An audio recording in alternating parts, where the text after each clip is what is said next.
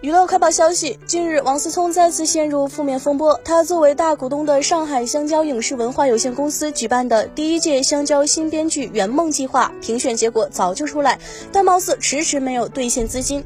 凭借天才作家荣获三等奖的编剧刘晓峰，因家庭困难曾发下跪视频，跪求公司还款，好为父亲治病。但香蕉影业却没有明确表示给钱。事件被传到网上之后，引起了不小的热议。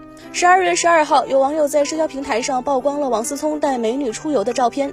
这次再次被拍，看样子心情不错，并未受到近日负面新闻的影响。